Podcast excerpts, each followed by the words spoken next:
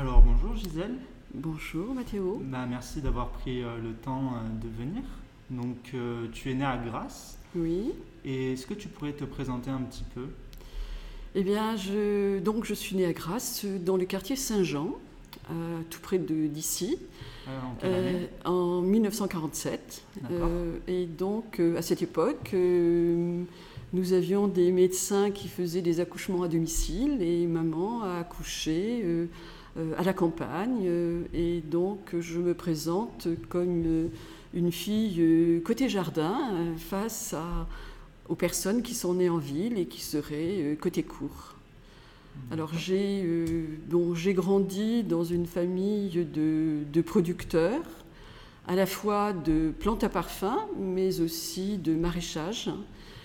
Et euh, cette euh, perception de l'activité agricole, je l'ai, je l'ai en moi très fortement, puisque je suis toujours attachée à un paysage qui a fait, qui a fait rêver et qui fait encore rêver beaucoup de gens. Quand euh, ils parlent de grâce, euh, ils imaginent trouver euh, des, champs de fleurs partout, alors que on peut dire que de- depuis les années allez, 50, 60, euh, il y a une urbanisation galopante et que les champs de plantes à parfum euh, ont reculé euh, à vitesse grand V, avec bien sûr euh, la perte de nombreuses usines qui étaient à la fois grandes, consommatrices de, plantes, de fleurs, à la fois du jasmin, de la, de la rose de mai, de la tubéreuse ou, ou de, de la fleur de, bigaradier et puis bien d'autres. Mais euh, nous avons connu malheureusement une décrue très importante euh, de ce qu'on appelle de fermeture du- d'usines, avec peut-être un peu des délocalisations, ce qui a rendu euh, la, culture de la plante à parfum peu demandée. Donc euh, euh, l'urbanisation a été une réponse euh, positive ou négative euh, à, à l'utilisation des terres. Mhm. Euh, et aussi, euh, la, la disparition de ces usines euh, ont fait, euh, à mon avis, ont appauvri Grasse. Voilà, euh, car euh, Grasse était une ville euh, qui a toujours été euh, rayonnante, et euh, cela depuis euh, très très longtemps, hein, puisque le 15e, 16e siècle, donc euh, il y avait une activité très intense ici qui associait bien sûr les cultures vivrières.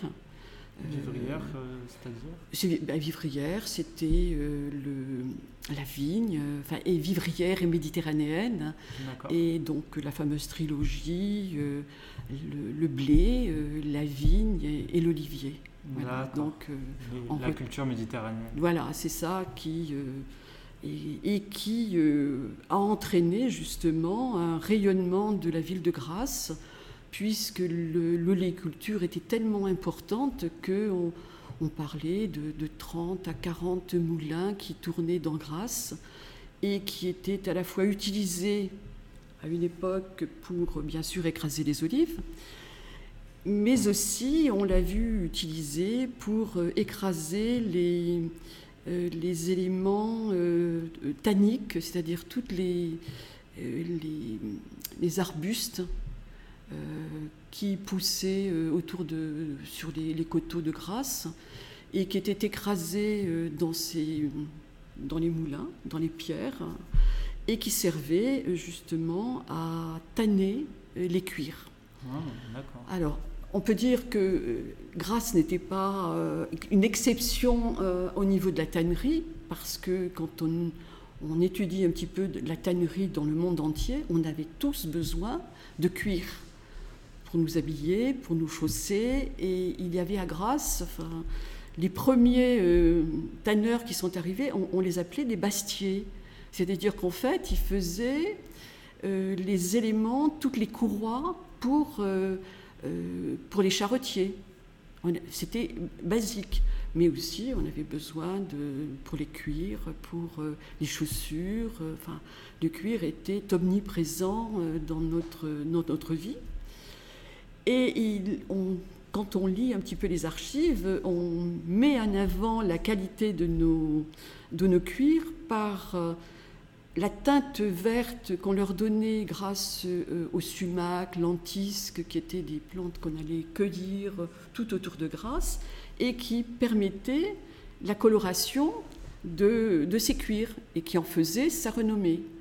D'accord. Alors c'était quasiment que des cuirs verts alors, euh, c'était les beaux cuirs, parce qu'il ne faut pas oublier qu'il y a des cuirs de, de, faible valeur. Hein. Mhm. Parce que dans les peaux, alors il, y a une, alors, il y a une différence énorme entre les peaux à, à laine, voilà, qui permettaient de faire euh, des, des, cuirs de moins de bonne qualité, et après il y avait les fameux cuirs euh, à, à poil, hein, c'est-à-dire les, les petites vachettes, euh, les, chèvres. Euh, et on, avait une telle réputation que nous arrivaient à Grasse des pots qui, étaient, qui venaient de, de d'autres régions, et voire même qui descendaient de la région des Alpes de la Provence, où il y avait des chèvres, où il y avait des, des ovins et des bovins aussi. Donc tout ça permettait de, euh, d'avoir une activité euh,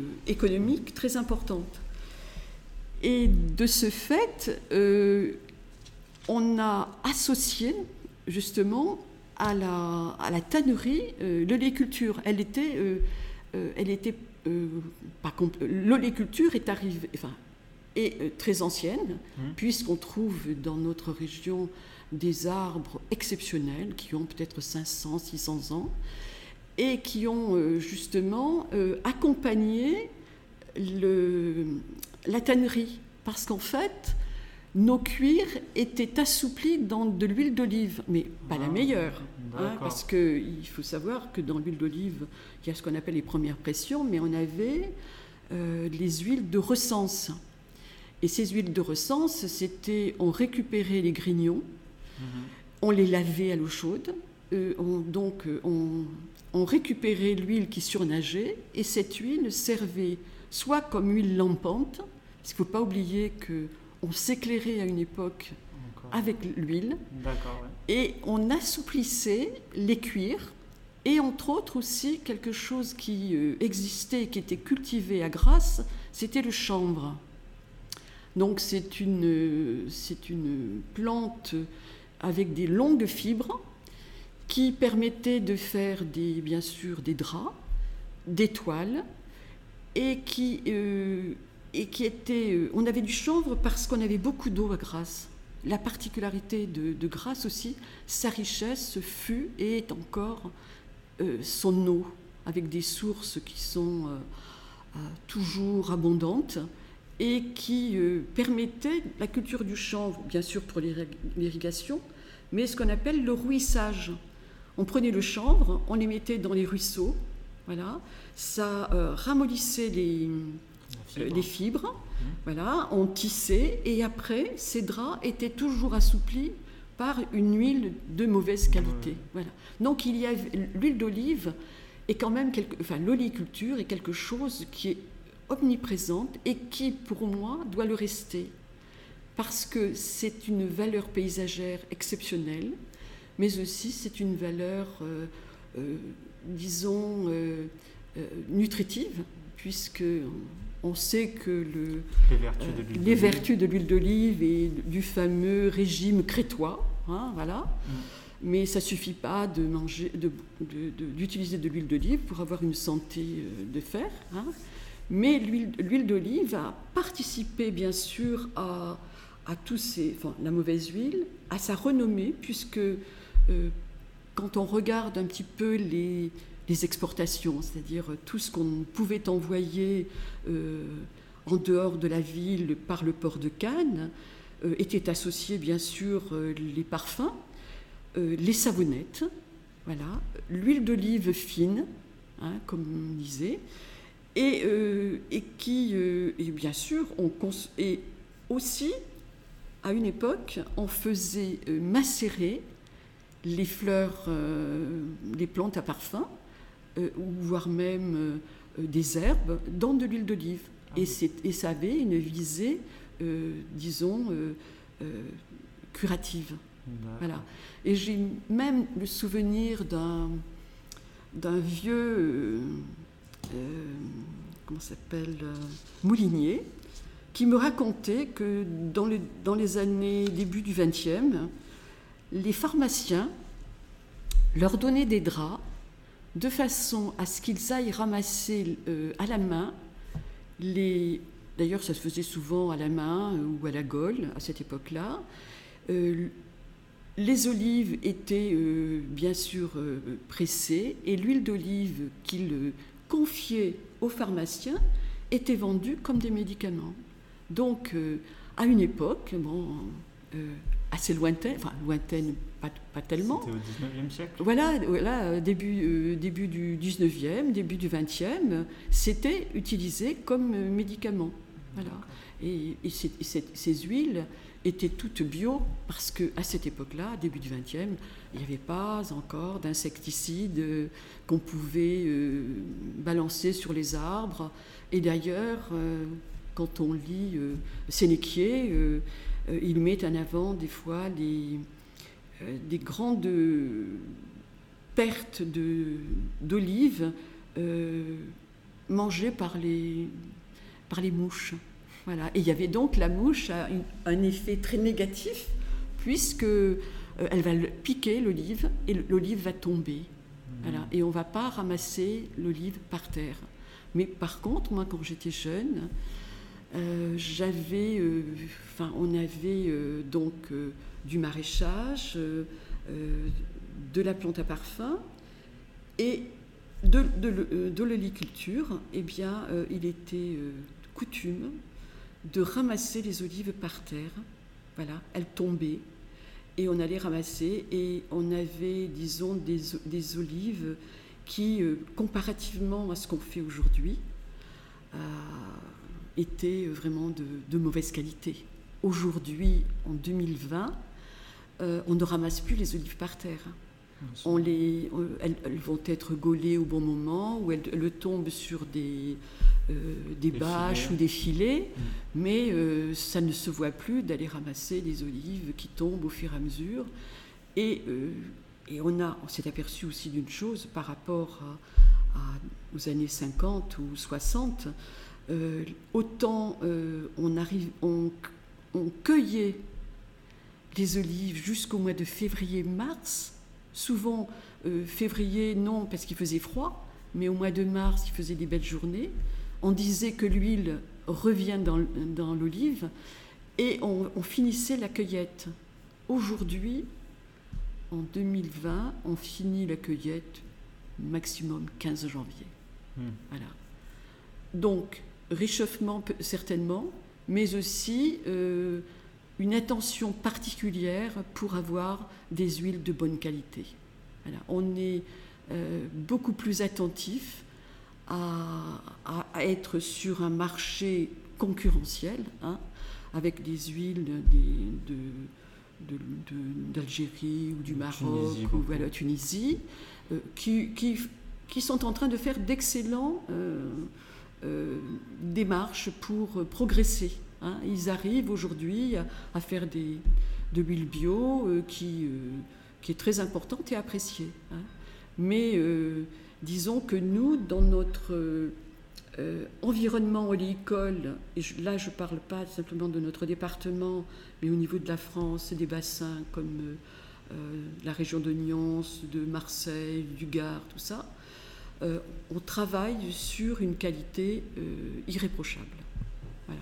Donc, euh, sur, et c'est là où je, moi, je suis très attachée à conserver ce patrimoine et à associer les courageux oléculteurs, hein, parce que c'est pas un métier facile, c'est pas un métier lucratif, hein, de façon à ce qu'ils continuent à cultiver, récolter, euh, et à accueillir les gens pour leur expliquer que un litre d'huile, c'est beaucoup d'efforts. C'est beaucoup de travail. Voilà, c'est beaucoup de frais, c'est beaucoup d'efforts, mm. surtout quand on vient de passer euh, euh, deux ans avec de très mauvaises récoltes. Parce qu'aujourd'hui, à Grasse, il reste plus que Alors, deux, trois moulins Alors, sur le, alors, je parlerai du, du, de la communauté d'agglomération. Mmh.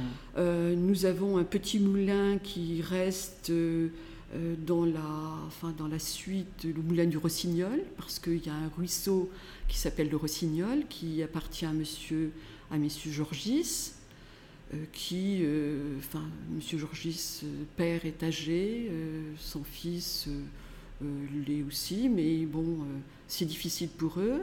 Il y a un moulin à Sainte-Anne, voilà, qui revit un petit peu. Un autre moulin à Spéracède, euh, le moulin de M. Bossy. Et enfin, une coopérative à Saint-Césaire, qui est la limite supérieure de la culture de l'olivier pour la communauté d'agglomération. Au-delà, nous n'avons plus d'olivier, il fait trop froid.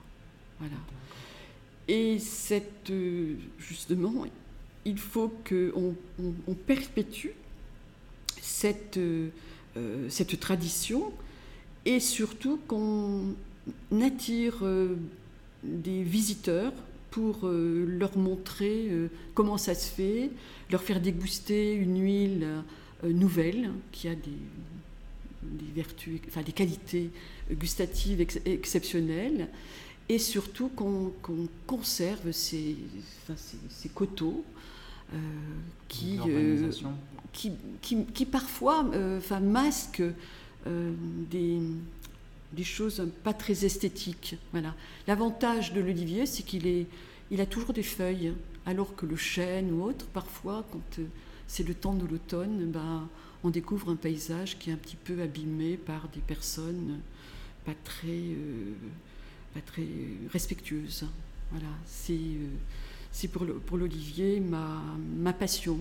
Il y a un, un, événement très important et qui justement a, a découragé les gens, c'est euh, le, le, grand gel de 56. Mmh. En 1956, ça a été terrible.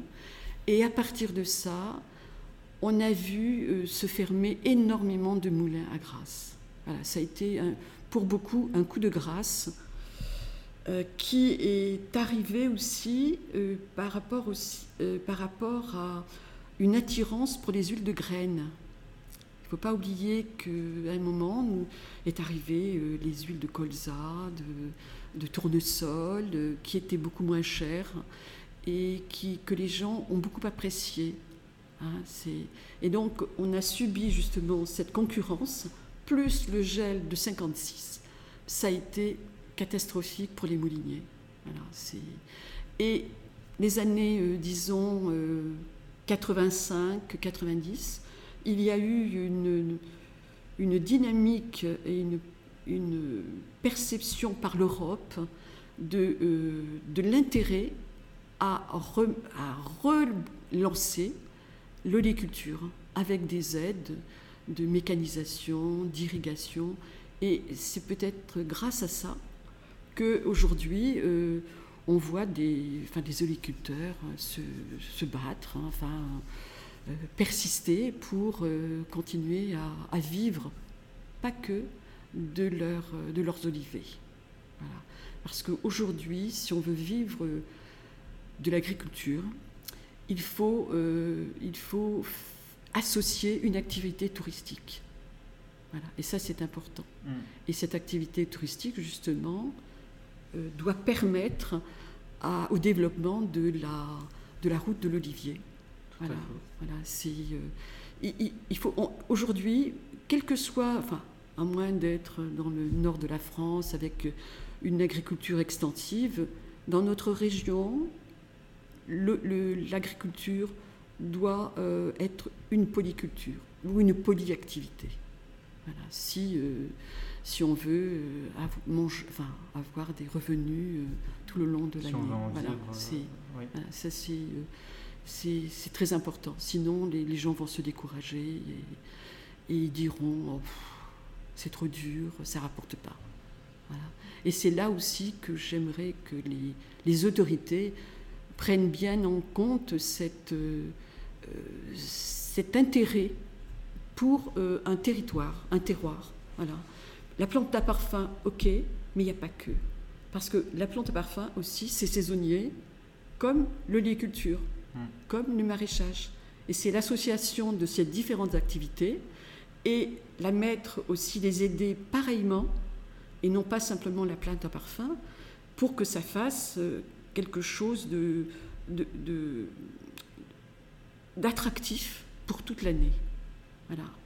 Euh, les champs de fleurs, c'est ce que réclament les gens quand ils viennent d'Agras. Et malheureusement, par rapport à ce que j'ai connu, où il y avait, enfin c'était, c'était magnifique. Hein. si tu parles avec des anciens, euh, aussi bien dans ta, dans ta région euh, que à, Valoris, que, que même dans le Var ou autour de, la colle de Surloup.